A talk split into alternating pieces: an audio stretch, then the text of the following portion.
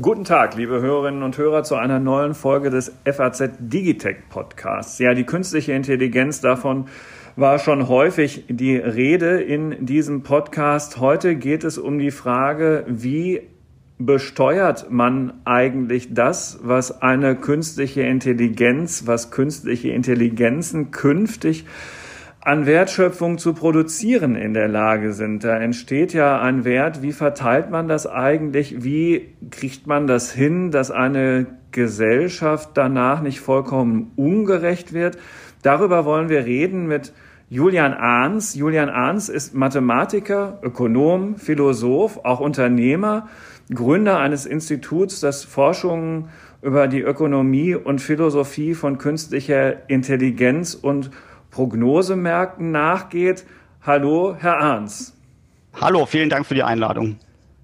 Sehr gerne und natürlich auch an unserer Seite Alexander Armbruster, Ressortleiter in der Wirtschaftsredaktion, eine bekannte Stimme hier im Digitech Podcast. Und lieber Herr Ahns, vielleicht sagen Sie mit eigenen Worten noch ein bisschen das, womit Sie sich so befassen. Sie unterrichten Studenten. Ähm, an, an der Uni, Sie sind ähm, äh, international unterwegs gewesen, Sie sind ein Redner, ähm, der regelmäßig über künstliche Intelligenz auch spricht und über Philosophie der Zeit, monetäre Theorien und so weiter. Aber sagen Sie doch einfach nochmal selbst, warum und mit welcher Qualifikation sozusagen Sie sich diesem Thema nähern.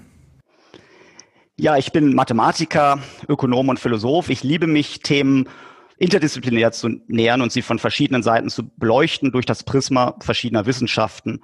Mit unserem Institut Kairos äh, betrachten wir Zukunftsthemen wie künstliche Intelligenz, Prognosemärkte, Smart Cities, kommerzielle Raumfahrt, die Mobilität der Zukunft und so weiter und betrachten die ökonomisch, philosophisch, politisch, mathematisch, psychologisch wir zoomen heran, das heißt, wir betrachten sie sehr, sehr präzise, aber wir zoomen auch heraus, das heißt, wir versuchen Brücken zu bauen zwischen verschiedenen Wissenschaften. Und äh, seit vielen Jahren veranstalten wir auch Akademien für junge Leute, Studenten, Nachwuchswissenschaftler, Nachwuchsunternehmer und versuchen sie zu begeistern für Zukunftstechnologien und auch für Marktwirtschaft und für die verschiedenen Wissenschaften, die wir dort behandeln.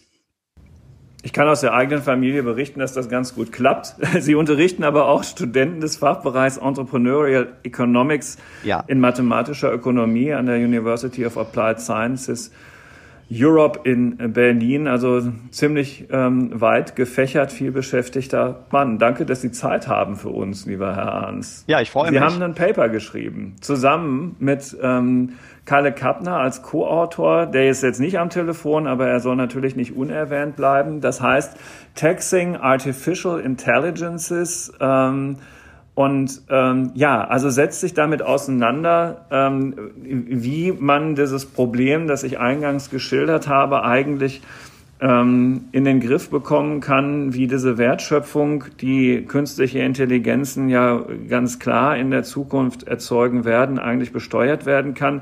Bevor wir da in die Details gehen, ähm, was hat Sie denn selbst motiviert, dieses Papier zu verfassen? Ja, wir stehen ja mitten in der KI-Revolution. Und technologische Disruption führt in der Regel auch zu ökonomischer Disruption. Das heißt, es tun sich dann auch eine Fra Reihe von ökonomischen Fragen auf. Was meine ich mit KI-Revolution? Nun, wir sehen sowohl auf der Seite der Hardware als auch auf der Seite der Software einen enormen Durchbruch. Bei der Hardware eine Verdopplung der Transistordichte etwa alle anderthalb Jahre. Das ist das Moore'sche Gesetz. Das ist auf zehn, auf Jahrzehnt betrachtet äh, eine Verhundertfachung. Und äh, in Wahrheit haben wir verschiedene Technologien, die dann irgendwann verschiedene technologische Paradigma, die sich dann irgendwann erschöpfen. Also viele kleine S-Kurven, die überlappt so eine Exponentialkurve ergeben. Äh, das auf der Seite der Hardware und auf der Seite der Software enorm raffinierte mathematische neue Architekturen, neuronale Netze. Wir lassen uns hier inspirieren vom menschlichen Gehirn. Das besteht ja aus vielen Neuronen und Synapsen. Ein selbstlernendes System mit verschiedenen Schichten, Input-Schichten, versteckte Schichten, Output-Schichten. Und äh, das verbinden wir dann und ist sowohl der Durchbruch bei der Hardware als auch bei der Software wichtig. Ich frage Studenten manchmal, wenn die Studenten, wenn ich denen eine große Zahl gebe, 100 Faktoren und sie können entweder die modernste Software haben, also die modernste Zahlentheorie und dann ein Computer von vor 30 Jahren oder umgekehrt, die, äh, den modernsten Computer oder halt die Zahlentheorie von vor 30 Jahren. Wie rum würden die sich entscheiden? Und ähm, oft gibt hier sogar dann die Algorithmik, also Software, den Ausschlag. Ähm, also das sehen wir enormen Durchbruch und das können wir auch an ganz konkreten Beispielen betrachten. Wir sehen zunehmend künstliche Intelligenzen, die uns helfen, viel, viel sparsamer und effizienter mit Energie umzugehen. Das kann uns irgendwann helfen, äh, den Klimawandel zu lindern, ja, und mit dem Klimawandel umzugehen, eine der großen Herausforderungen der nächsten Jahrzehnte. Außerdem künstliche Intelligenzen werden zunehmend kreativ. Sie komponieren wunderbare Stücke, Symphonien, erschaffen Kunstwerke, erschaffen Bauwerke. Und sie werden zunehmend auch psychologisch raffiniert. Sie sind in der Lage, anhand der Gesichtszüge unsere Emotionen zu erkennen, an der Lage von Facebook-Klicks auf unseren Persönlichkeitstyp zu schließen. Und im Rahmen dieser KI-Revolution stellen sich eine ganze Reihe von ökonomischen Fragen, die wir jetzt gleich diskutieren.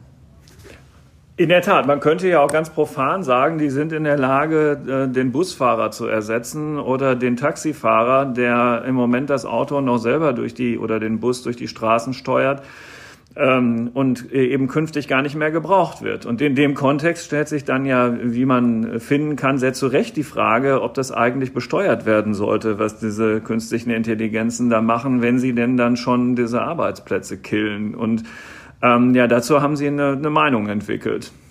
Ja, wir haben die Frage von allen Seiten beleuchtet und die Idee einer KI-Steuer äh, wird zunehmend vorgetragen, auch von ähm, Unternehmern wie Bill Gates zum Beispiel und auch von ähm, einigen Politikern. Einige Politiker denken in diese Richtung. Äh, und wir haben die Vor- und Nachteile abgewogen und sind zum Ergebnis gelangt, dass wir lieber keine KI-Steuern einführen sollten. Ich kann die Intuition dahinter, wir werden uns die technischen Details etwas später noch anschauen, aber die Intuition dahinter ist, eine Steuer auf KI ist eine Steuer auf Innovation. Das wäre so, als hätten wir früher äh, den Faustkeil besteuert oder den Flug besteuert oder die Dampfmaschine besteuert. Das hätte die Innovation deutlich gebremst und unseren Wohlstand deutlich reduziert. Und so ähnlich ist es bei Steuer auf KI.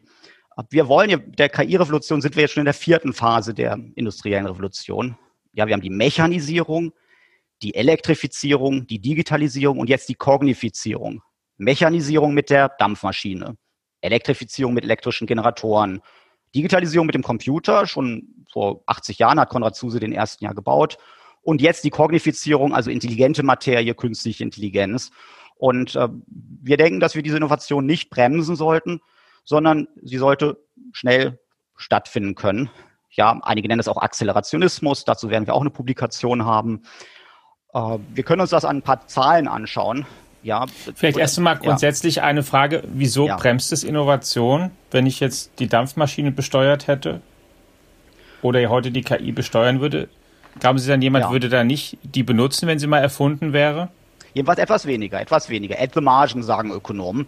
Ja, natürlich wird sie auch benutzt, aber etwas weniger. At the margin. Äh, und dann wären die großen Entwicklungen, die wir hatten in der industriellen Revolution oder in der Agrarrevolution vor 10.000 Jahren, in der neolithischen, etwas abgebremst worden. Und was kleine Änderungen schon ausmachen, können wir uns anschauen an konkreten Zahlenbeispielen. Nehmen wir an, wir haben ein Wirtschaftswachstum von zwei Prozent pro Jahr. Das wir haben einen kumulativen Effekt und das ist über 100 Jahre betrachtet eine Versiebenfachung. Ja, es wächst um den Faktor 7. Wenn wir statt 2% 3% haben, haben wir schon ein Wachstum um den Faktor 19 auf ein Jahrhundert betrachtet. Wenn wir statt 3% 4% haben, schon der Faktor 50 und bei einem Wachstum von 5% pro Jahr haben wir in einem Jahrhundert schon einen Faktor von über 130. Das sind nicht nur Zahlen auf dem Papier, das sind nicht nur abstrakte Zahlen, die wir hin und her schieben können, sondern das bedeutet ganz konkret für die Menschen einen dramatischen Unterschied. Je mehr Wohlstand wir haben, je mehr Ressourcen wir haben, desto eher können wir zum Beispiel Armut bekämpfen. Menschen können der Armut entkommen, zum Beispiel in Afrika, ähm, den Alphabetismus bekämpfen, Krankheiten wie Malaria bekämpfen. Wir können mit den Folgen des Klimawandels besser umgehen, wenn wir eine wohlhabendere Gesellschaft sind. Äh, und wir haben mehr Ressourcen auch, um in Kultur zu investieren, in Kunst, in Musik, Literatur. Menschen können auch mehr Freizeit konsumieren, also mehr Zeit verbringen mit ihren Freunden, mit ihren Eltern, Kindern, können mehr reisen, können sich ehrenamtlich engagieren. Also eine wohlhabende Gesellschaft ist auch gleichzeitig eine sinnstiftende Gesellschaft. Mhm, ja, aber stimmt, aber weil Sie eben gerade ja die Dampfmaschine zum Beispiel erwähnt haben, vorher den Faustkeil oder den Flug, aber bleiben wir mal bei der Dampfmaschine. Da ist es ja so, ähm, dass, äh, naja, also was besteuert worden ist, ähm, ist ja, wenn man so will, das, was gemeinsam vom Menschen und der Dampfmaschine erarbeitet worden ist, also mit, mit der Hilfe und dann eben ähm, angereichert, veredelt äh, durch, durch menschliche Arbeit und, und da ist dann ja was rausgekommen, was besteuert worden ist. Das halten Sie aber auch nicht für eine gute Idee? Also wir machen ein, in der Tat, wir haben immer eine Kombination aus Mensch und Maschine oder in der Ökonomie nennt man das Arbeit und Kapital und das fließt beides ein und in der Regel wird dann der Output am Ende besteuert. Und äh, in unserem Paper schauen wir uns das ja genau an mit dem Trilemma machen dann einen ähm, alternativen Vorschlag, wie wir effizient und gerecht besteuern können. Hm. Ja. Erläutern Sie dieses Trilemma nochmal kurz? Ah, ja. Also ähm, ja. in, in, normalerweise stehen die Menschen ja vor einem Dilemma, aber hier in genau. diesem Fall sogar vor einem Trilemma. Richtig, genau. Beängstigend. Ja, genau. also ein, ein äh, Tri Trilemma heißt, wir haben drei Ziele formuliert in der Ökonomie der künstlichen Intelligenz, in der Besteuerung der künstlichen Intelligenz, die alle drei für sich betrachtet sehr sinnvoll aussehen. Und für alle drei gibt es auch gute Argumente. Und die haben wir formuliert, abgewogen, aber die drei Ziele lassen sich nicht alle gleichzeitig realisieren. Ja, das können wir gleich an der, Struktur der Ziele auch schon erkennen. Wir müssen mindestens eines der Ziele opfern. Schauen wir uns die drei Ziele an. Das erste Ziel. Der Output von künstlicher Intelligenz sollte möglichst nah an Null besteuert werden. Das zweite Ziel. Der Output von Menschen sollte nicht höher besteuert werden als der Output von künstlicher Intelligenz. Und das dritte Ziel, der Output von Menschen sollte besteuert werden. Wir sehen schon an der Struktur, die lassen sich nicht vereinbaren, denn wenn wir die ersten beiden Ziele nehmen, daraus würde ja folgen, der Output von Menschen sollte auch möglichst nah an Null besteuert werden. Ähm, das widerspricht dann dem dritten Ziel. Schauen wir uns die drei Ziele an der Reihenfolge nach und versuchen Argumente zu finden für diese Ziele. Das erste Ziel, der Output von künstlicher Intelligenz sollte möglichst nah an Null besteuert werden. Warum ist das so? Naja, künstliche Intelligenz ist, was Ökonomen ein Kapitalgut nennen. Es ist kein Konsumgut, es ist ein Kapitalgut. Wir können nicht den Roboter verspeisen, das würde uns nicht bekommen. Wir können aber die wunderschönen Symphonien konsumieren und genießen, die der äh, die künstliche Intelligenz komponiert zum Beispiel. Oder wir können die Speisen verzehren, die die künstliche Intelligenz neu entwickelt. Also es ist ein Kapitalgut und es gibt eine sehr reiche Literatur in der Ökonomie, die sich mit der Besteuerung von Kapitalgütern beschäftigt. Und es hat sich sowas wie ein Konsens herausgebildet, dass Kapitalgüter nah oder Kapitalerträge nah an Null besteuert werden sollten. Ich kann die Argumente kurz skizzieren. Ein Argument hatte ich am Anfang schon skizziert. Eine Besteuerung von Kapitalerträgen bremst den Aufbau des Kapitalstocks, in dem Fall Aufbau von KI, macht dann die Menschheit weniger wohlhabend. Es gibt noch ein anderes Argument. Besteuerung von Kapitalerträgen ist eine Form, ist eine asymmetrische Besteuerung. Also, wenn wir effizient eine effiziente Besteuerung entwickeln wollen, müssen wir darauf achten, dass möglichst gleichmäßig besteuert wird. Insbesondere der Konsum heute genauso besteuert wird wie der Konsum morgen oder in zehn Jahren.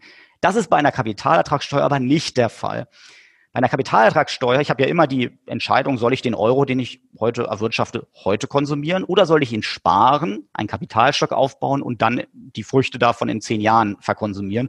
Und eine Kapitalertragssteuer privilegiert den gegenwärtigen Konsum und bestraft den zukünftigen Konsum, würfelt also unsere ähm, Präferenzen durcheinander. Und das ist ineffizient. Aus dem Grund, das ökonomische Argument, sollten wir Kapitalträge möglichst nahe Null besteuern folglich also auch die Erträge von künstlicher Intelligenz.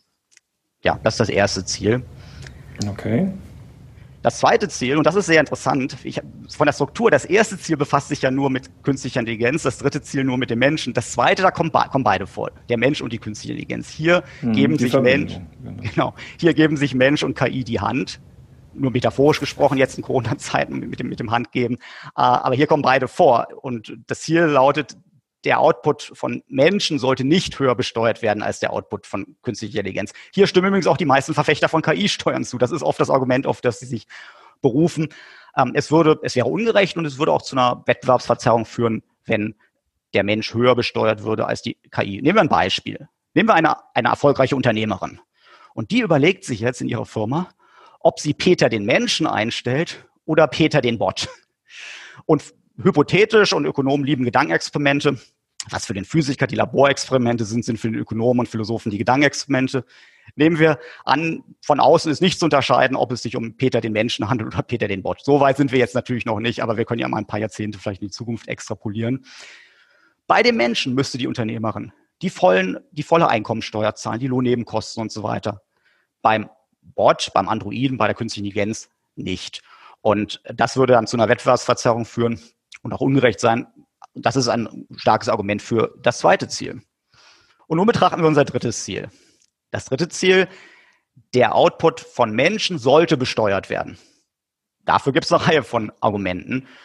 Äh, viele Ökonomen sind der Meinung, dass der Staat zum Beispiel öffentliche Güter finanzieren sollte. Was sind öffentliche Güter? Öffentliche Güter sind Güter, die nicht ausschließbar und nicht rival sind. Zum Beispiel Verteidigung. Das heißt, der Staat braucht bestimmte Einnahmen und ein naheliegender Kandidat dafür sind ja, ist ja der Output von, von Menschen. Also es wäre dann die Einkommensteuer zum Lohn- oder Einkommensteuer. Es gibt auch philosophische Argumente für dieses dritte Ziel. Rawls zum Beispiel spricht ja vom Schlei des Nichtwissens. Wir können uns vorstellen, hinter dem Schlei des Nichtwissens wissen wir ja nicht, wer wir später sein werden. Wir wissen nicht, äh, ob wir ein Millionär, Milliardär sein werden oder vielleicht ein malariakrankes Kind in Afrika. Und es, wir können uns dann vorstellen, wir schließen eine Versicherung ab hinter dem Schleier des Nichtwissens. Und die lässt sich auch umsetzen durch Besteuerung des menschlichen Outputs und dann Umverteilung des menschlichen Outputs. Also auch für das dritte Ziel gibt es gute Argumente. Ja, nun äh, sehen wir aber, wir können nicht alle drei Ziele gleichzeitig umsetzen. Wir brauchen also einen Ausweg.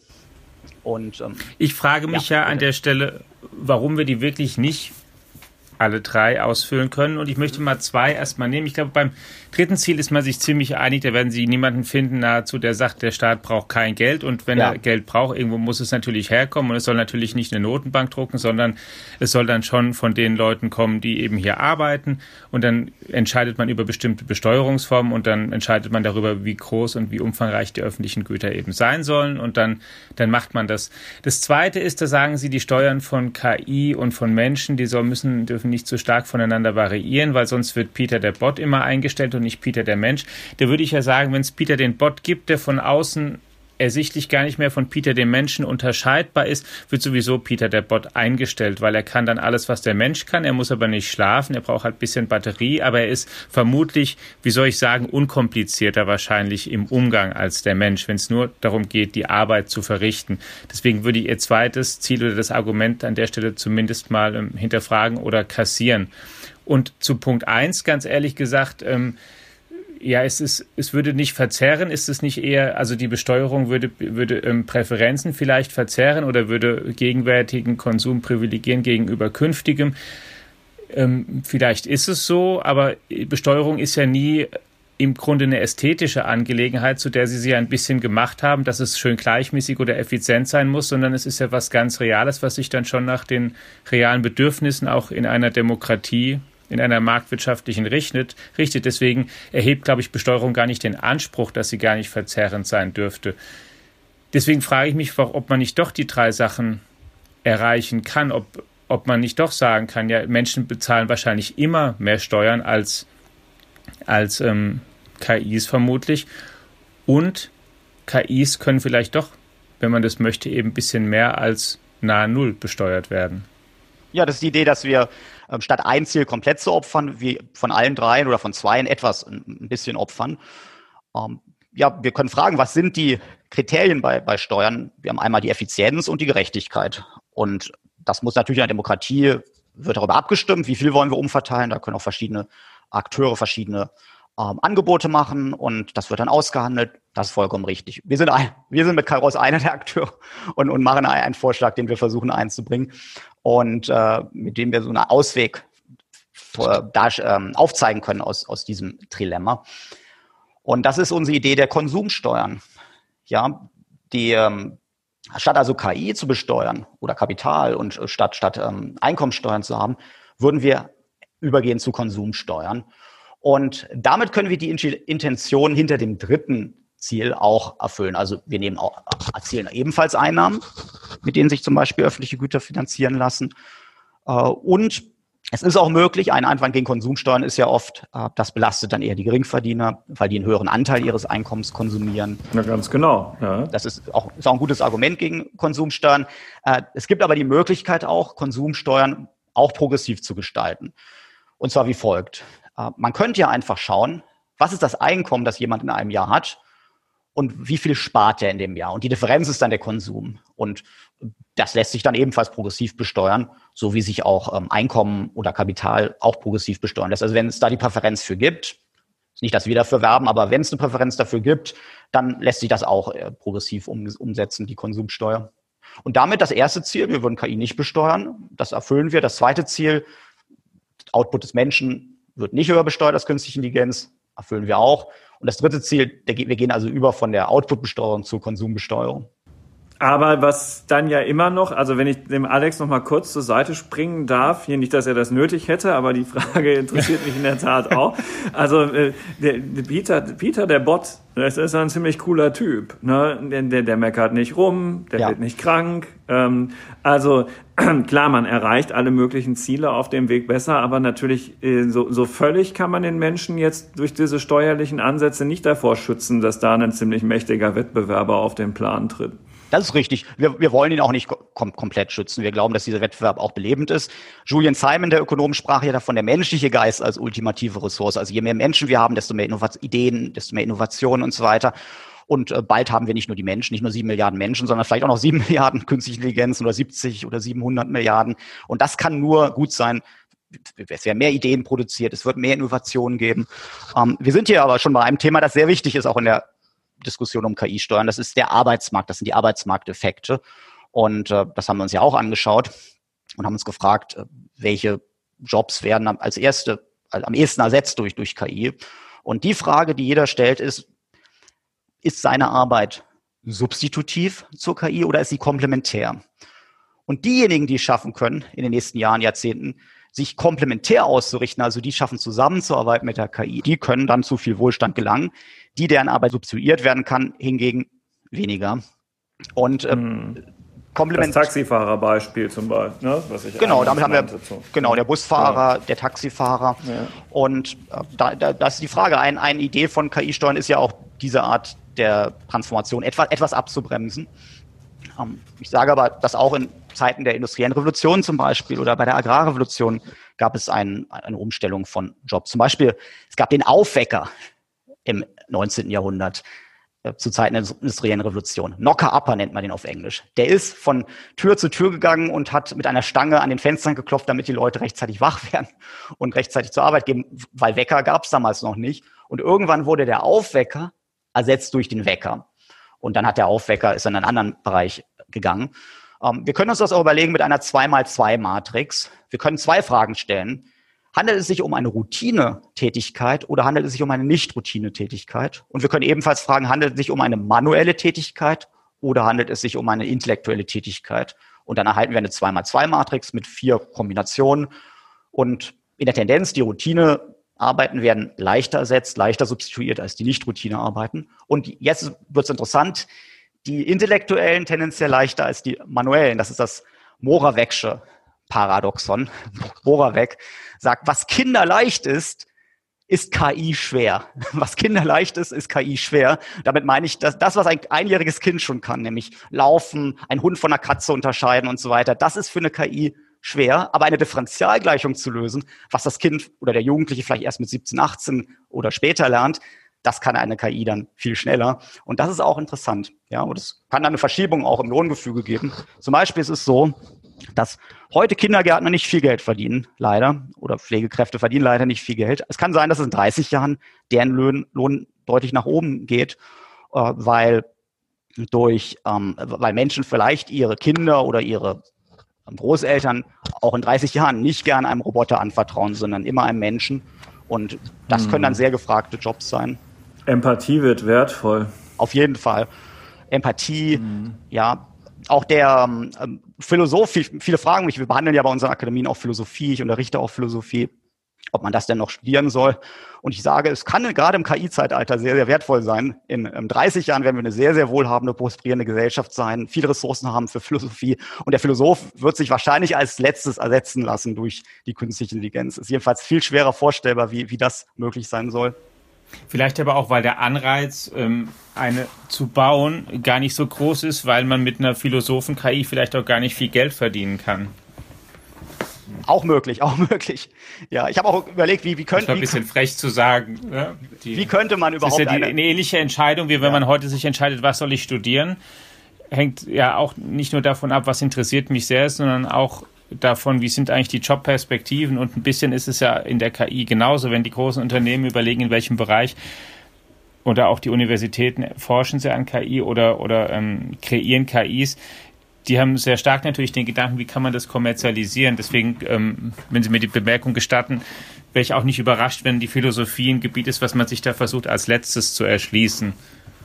Zumindest die, ähm, wie soll ich sagen, klassische, nicht mathematische Philosophie an der Stelle. Ja, das ist möglich. Ich, habe noch eine andere ja. Frage, aber auch die, die, ähm, die, ähm, auf die ich, auf die jetzt komme, durch das, was Sie sagten. Viel aus dem, wie Sie beschrieben haben, ist ja so, das ist auch meine Meinung im Grunde, dass viel in der KI, was wir momentan sehen und äh, im Prinzip gar nicht, also in einer Hinsicht gar nicht so anders ist als die anderen Revolutionen, die industriellen oder die technologischen, die wir bisher hatten. Es geht im Prinzip vor allen Dingen darum, eine neue Form der Automatisierung zu finden. Und es ist diesmal nicht menschliche Muskelkraft, die durch Maschinen ersetzt wird, sondern es ist ähm, Gedankenkraft.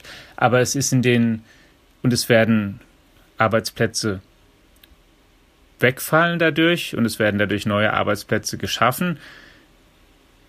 Und es ist vermutlich wieder eine Frage, wie, also als Staat, wie geht man damit einfach mit so einem Strukturwandel um, der sich, ähm, der, der, der sich da abzeichnet. Ich glaube nicht, dass wir diesmal vor einer Frage stehen, ähm, dass uns die Arbeit komplett ausgeht und dass wir sozusagen in, im, im, irgendwann im Leontierschen Paradies ankommen, sondern dass wieder ein Teil der Arbeit ersetzt wird durch Maschinen, weil sie es einfach besser können aber ein anderer Teil eben nicht und da auch viele neue Arbeitsplätze einfach entstehen werden, weil ja auch das, und das hat ja auch ein bisschen vorhin bei dem, was Sie sagten, so ist es durchgeschimmert, es ist ja auch eine Frage, von was man da spricht, wenn man jetzt von KI spricht. Und ich glaube, heute wir reden viel von der sogenannten schwachen KI, die es gibt, dass Computer in sehr speziellen Bereichen Menschen übertreffen werden. Das ist auch dann völlig okay. Das ist so wie eine Maschine halt in einem bestimmten Bereich einfach dann mehr Kraft hatte als ein Mensch, aber nicht in allen Bereichen im Denken eben nicht den Menschen übertrumpft hat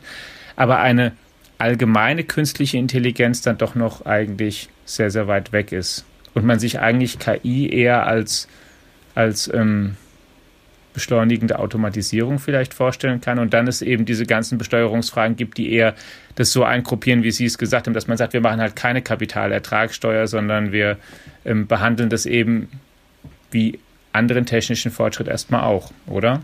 Ja, das ist richtig. Bei Karos betrachten wir Zukunft auch immer in drei, auf drei Skalen. Die, die nahe Zukunft, das sind die nächsten Jahre, die mittlere Zukunft, die nächsten Jahrzehnte und die ferne Zukunft, die nächsten Jahrhunderte. Und diese allgemeine KI, das ist vermutlich eher die mittlere bis ferne Zukunft. Ray Kurzweil ist ja sehr optimistisch und geht davon aus, dass es schon in vielleicht zwei Jahrzehnten soweit sein wird. Wir können das menschliche Gehirn zum Beispiel nachbauen. Das sollte irgendwann möglich sein. Dann sind wir auch in der Philosophie des wir, Geistes. Wir haben Leute gesagt, dass seine ja. Prognosen immer auch ungefähr ja. so weit gehen, dass man auch immer gucken muss, wie alt er gerade selbst ist. Weil ja. die Prognosen immer zufällig auch in den Bereich fallen, in denen er ziemlich sicher wohl noch am Leben ist. Ja, er ist, äh, hat das mal gesehen, ungefähr um fünf Jahre zu optimistisch meistens, wenn man zurückverfolgt. Aber sogar ja, wenn er jetzt stimmt, um, um 10, 20 Jahre zu optimistisch ist, viele werden es noch erleben, die, die heute leben. Und sogar wenn nicht, was, was die große, das Universum auf der großen Skala angeht, über viele, viele Millionen und Milliarden Jahre betrachtet, ist das ein Wimpernschlag, ob es jetzt in den nächsten 20 Jahren oder in den nächsten 200 Jahren kommt. Früher oder später dürfte es soweit sein. Äh, wir können das menschliche Gehirn nachbauen. Da sind wir auch in der Philosophie des Geistes. Besteht das, besteht der Mensch eigentlich nur aus Materie? Reicht es eigentlich aus, das Gehirn nachzubauen? Es gibt eine Reihe von Gedankenexperimenten in, der, in diesem Bereich. Wir können zum Beispiel ein biologisches Gehirn nehmen und dann sukzessiv ersetzen die Neuro biologischen Neuronen durch künstliche Neuronen. Dann haben wir ja früher oder später ein künstliches Gehirn. Hat das dann immer noch Bewusstsein? Ist das immer noch intelligent? Das sind spannende Fragen. Wir sind hier beim Gedankenexperiment mit dem Theseusschen Schiff, wo wir ähm, Planke für Planke in einem alten morschen Schiff ersetzen und uns dann fragen, ist das eigentlich noch das ursprüngliche Schiff? Also früher oder später dürfte es soweit sein. Und dann ist die Idee, dass die künstliche Intelligenz jeweils die nächste Generation auch der künstlichen Intelligenz selbst schafft. Und das ist dann fundamental anders als die Maschine in der Vergangenheit. Da hat ja nicht die Dampfmaschine sozusagen den nächsten Typ der Dampfmaschine selbst geschaffen oder der Faustkeil den nächsten Typ ähm, Generation des Faustkeils. Und ähm, ja, wir beleuchten das Wie halt auf den verschiedenen Skalen. Ja. Wie muss denn aber, wenn wir in dem Gedankenexperiment bleiben, wie muss denn dann aus Ihrer Sicht eigentlich eine ideale ähm, Besteuerung aussehen? Es gibt ja von Richard Freeman zum Beispiel diesen ja. schon einigermaßen berühmten Aufsatz von 2016, Who Owns the Robots, Rules the World. Ja, richtig, ja. Fortgesponnen gilt es ja umso mehr, umso intelligenter die Roboter sind. Und dann wird sich ja auch, setzt er sich ja auch auseinander damit, okay, wer sind denn die ja. Eigentümer, die ja dann einfach ganz, ganz hohe Erträge, in Anführungszeichen Kapitalerträge erzielen, superreich werden, noch viel reicher als die vielleicht superreichen, in Anführungszeichen, die es heute gibt. Und was ist dann, wie sieht dann in so einer Zeit eine gerechte Besteuerung eigentlich aus? Das ist ein sehr guter Punkt. Wir haben, was viele denken immer Mensch versus KI. Also hier der Mensch, dort die KI. Mir scheint, wir müssten viel mehr denken Mensch plus KI. Ja, oder irgendwann eine Fusion von Mensch und KI. Auf jeden Fall eine Zusammenarbeit von Mensch und KI. Das sieht man schon bei Schachwettbewerben. Wir haben Mensch gegen Mensch, das ist spannend. KI gegen KI ist spannend. Äh, Mensch gegen KI. Aber am spannendsten scheint mir ist Mensch plus KI gegen Mensch plus KI. Und ähm, die, genau, die Frage ist, wer ist KI-Eigentümer? Und das ist bei Kairos unsere Vision, ist die KI-Eigentümergesellschaft. Wir wollen möglichst viele Menschen zu KI-Eigentümern machen. Dann treten wir einen Schritt zurück und betrachten uns ein berühmtes Gedankenexperiment ähm, an, das der Nobelpreisträger Vassili Leontjev formuliert hat. Das Paradies-Paradoxon. Er stellt sich die Frage, müssen wir eigentlich im Paradies alle verhungern? Da fragt man sich, warum das, warum das?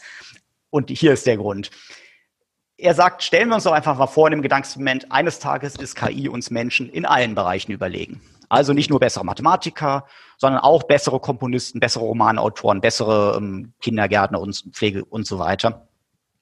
Was wird dann ökonomisch passieren in einem solchen Szenario? Naja, erstmal ist das nicht so klar. Es kann sein, dass die künstliche Intelligenz in allen Bereichen absolute Vorteile hat im Vergleich zu uns Menschen, aber wir Menschen trotzdem noch komparative Vorteile haben. Damit meine ich, vielleicht ist die KI ein zehnmal so guter Mathematiker, aber nur ein fünfmal so guter ähm, Krankenpflege. Und ähm, dann würde für uns Menschen immer noch Arbeit bleiben. Aber nehmen wir einfach mal hypothetisch an, das ist auch nicht der Fall, die ist vielleicht in allen Bereichen gleichermaßen überlegen und übernimmt alle Aufgaben von uns Menschen. Was würde passieren? Nun, zum einen würde der Output deutlich wachsen in einer solchen Gesellschaft. Wir würde regelrecht explodieren. Das ist ja eine sehr produktive Gesellschaft. Die KI ist, ist ja produktiver. Was passiert aber mit den Löhnen? Die würden gegen Null gehen, weil wir ja substituiert werden. Und das ist das Paradoxon. Wie, wo fließt dann der Wohlstand hin? Und die Idee ist, wir haben ja nicht nur Arbeit als Produktionsfaktor, sondern wir haben auch Kapital als Produktionsfaktor. Die KI ist ein Kapitalgut, wie wir festgestellt haben. Das heißt, der Output der KI fließt an die Eigentümer der KI, also dieser Android mit KI ausgestattet. So. Und das wird eine sehr wohlhabende Gesellschaft, aber vielleicht auch eine mit schwieriger Verteilung.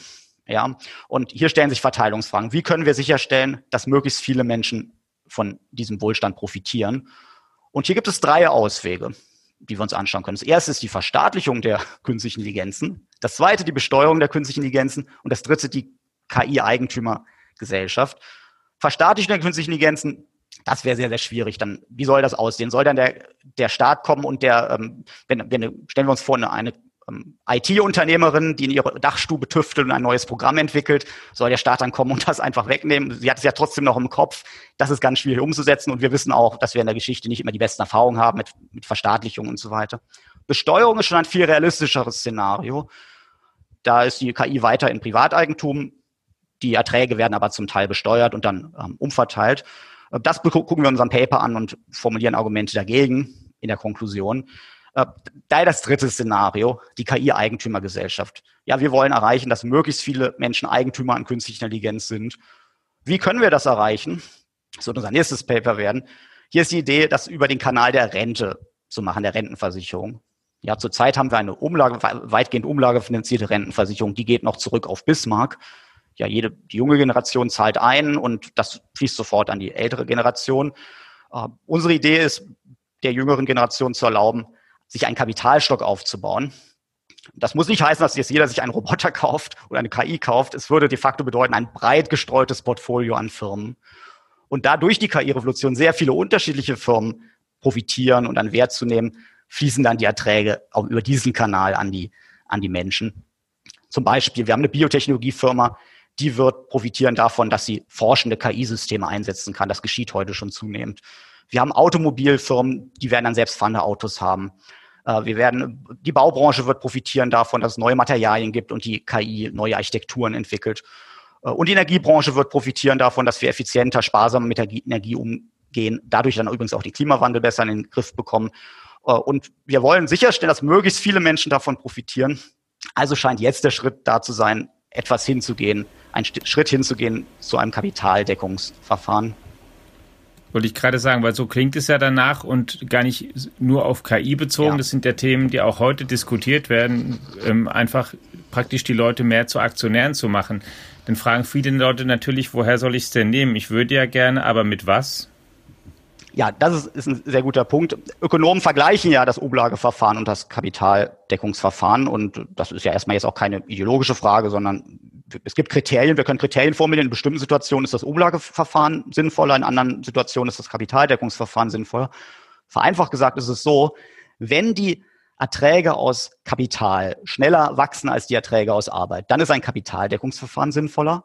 Wenn umgekehrt die Erträge aus Arbeit schneller wachsen als die Erträge aus Kapital, dann ist ein Umlageverfahren sinnvoller die KI-Revolution, gerade dieses Leontevsche Paradies-Szenario, das wir nie komplett erreichen werden, aber das wir zumindest approximieren werden, lässt vermuten, dass wir die nächsten Jahrzehnte eher in der Situation sind, wo die Kapitalerträge schneller wachsen als die ähm, Erträge aus Arbeit. Und das spricht dann sehr, sehr stark für eine Umstellung sukzessive hin zu einem Kapitaldeckungsverfahren.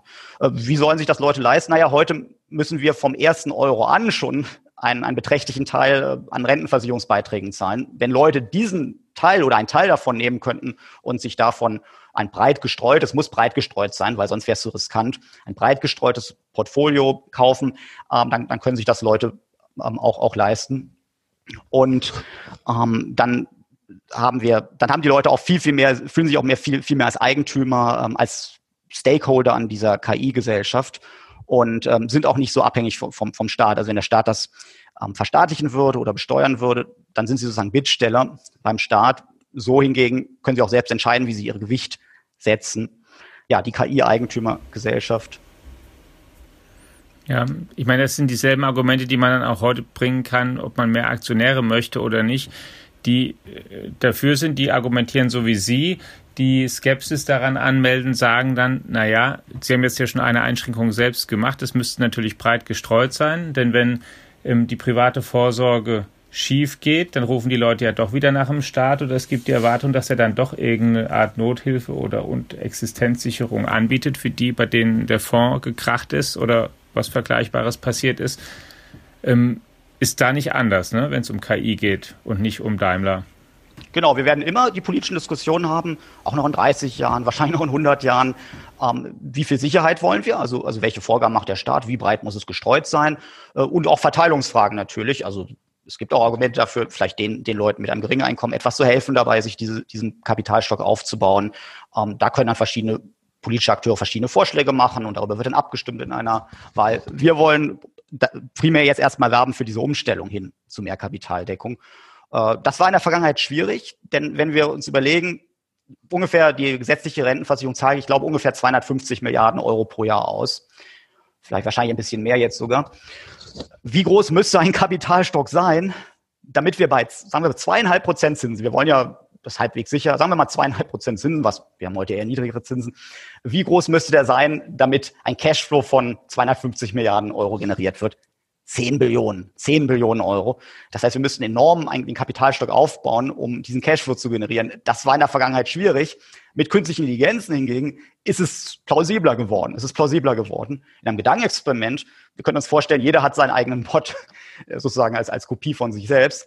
So wird das natürlich nicht sein, aber das als Gedankenexperiment, um, um das zumindest plausibel zu machen, dieses Szenario. Bei der Umstellung stellen sich immer eine Reihe von, von spannenden Fragen. Äh, was ist denn dann, wird eine Generation doppelt belastet? Denn äh, wir wollen ja. ja. auch, dass die äh, aktuelle Rentnergeneration äh, weiter natürlich ähm, ihre Rente bekommen kann. Wenn jetzt die jüngere Generation nicht mehr in das oberlagefinanzierte System einzahlt, wie wird dann die aktuelle Rentnergeneration finanziert? Und da gibt es die Möglichkeit, den Übergang über Kredite zu finanzieren.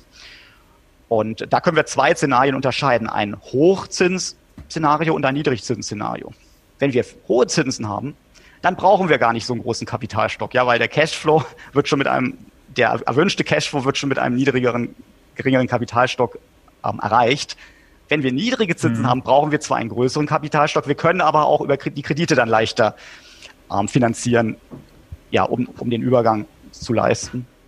Herr Arns, ich glaube, also das ist super spannend. Ich glaube, wir greifen aber an dieser Stelle schon so ein bisschen Ihrem nächsten Paper voraus. Sie haben das in einem Nebensatz erwähnt, ähm, dass es in dem Paper um, um Rente geht. Ähm, äh, wann wird das ungefähr kommen? Also wann planen Sie ja. da mit einer Veröffentlichung? Vermutlich nächstes Jahr dann.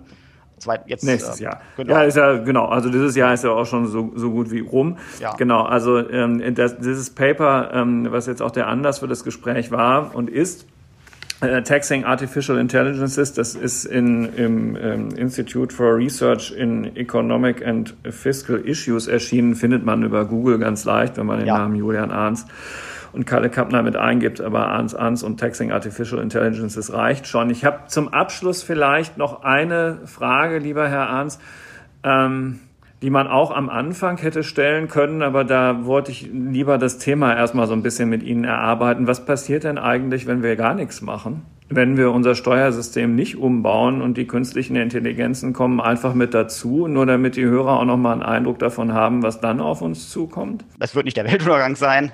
Wir werden wohlhabender mit einer Gesellschaft, mehr, mehr künstliche Intelligenz werden wir immer wohlhabender sein. Es ist nur suboptimal. Und deshalb werben wir für diese Umstellung weg von Kapitalertragssteuern ähm, und Einkommensteuern mhm. hin tendenziell zu Weil die Ungleichgewichte ja. einfach zu groß werden. Ne? Weil ja. das, was Alex auch zwischendurch auch nochmal gesagt hat, die ja. Reichen werden einfach so exorbitant reich. Das ist der springende Punkt. Genau, wir wollen genau. das gleichmäßiger und, und das Schöne ist, das lässt sich hier über einen marktwirtschaftlichen Ansatz realisieren. Wir charakterisieren uns ja bei Karos mit, mit drei Adjektiven. Futuristisch, optimistisch, unternehmerisch. Futuristisch sind unsere Themen, zum Beispiel künstliche Intelligenz, Prognosemärkte, Smart Cities, Bionik, äh, neue Formen der Mobilität und so weiter, kommerzielle Raumfahrt.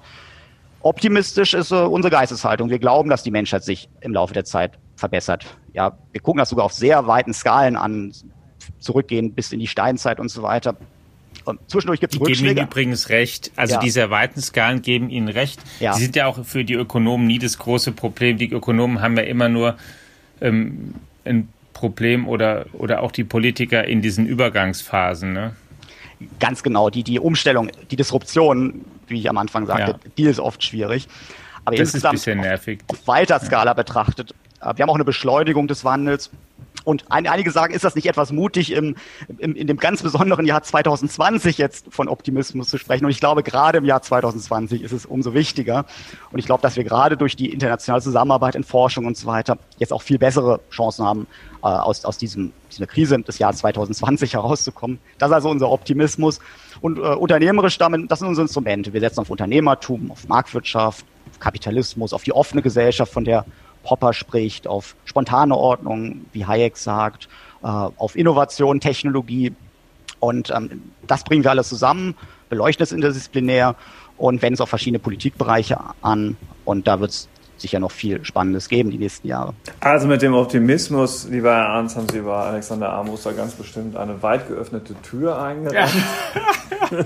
ja, wobei ich natürlich auch zugebe, dass der Punkt, also das ist sozusagen Ihre Annahme, die ist als Gedankenexperiment, finde ich das ähm, interessant, die muss ich ehrlich sagen, die, ich bin auch nicht bei Rodney Brooks, der, was weiß ich, sagt, wir brauchen noch 200, in 200 Jahren frühestens haben wir eine allgemeine KI.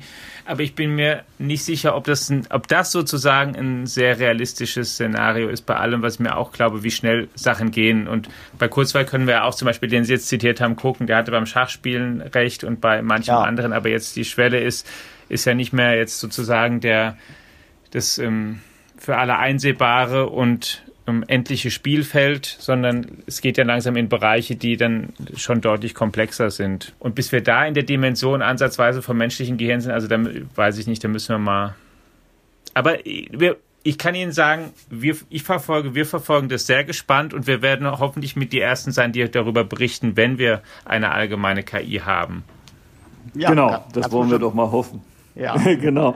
Also, lieber Herr Arns, jedenfalls ganz, ganz herzlichen Dank für Ihre Zeit. Ähm, wir haben gesprochen mit Julian Arns, Mathematiker, Ökonom, Philosoph und Unternehmer. Ähm, und das war ein spannendes Gespräch, wie ich finde. Ich hoffe, liebe Hörerinnen und Hörer, Ihnen geht's genauso. Mein Name ist Carsten Knob, einer der Herausgeber der FAZ. Alexander Armbruster war mit dabei. Wir zwei im Zweifel dann auch nächste Woche wieder im FAZ Digitech Podcast, der zu der App mit dem gleichen Namen gehört, die Sie aus den einschlägigen, einschlägigen App Stores herunterladen können, die FAZ Digitech App. Bleiben Sie uns gewogen und bis zum nächsten Mal. Tschüss. Vielen Dank. Ciao.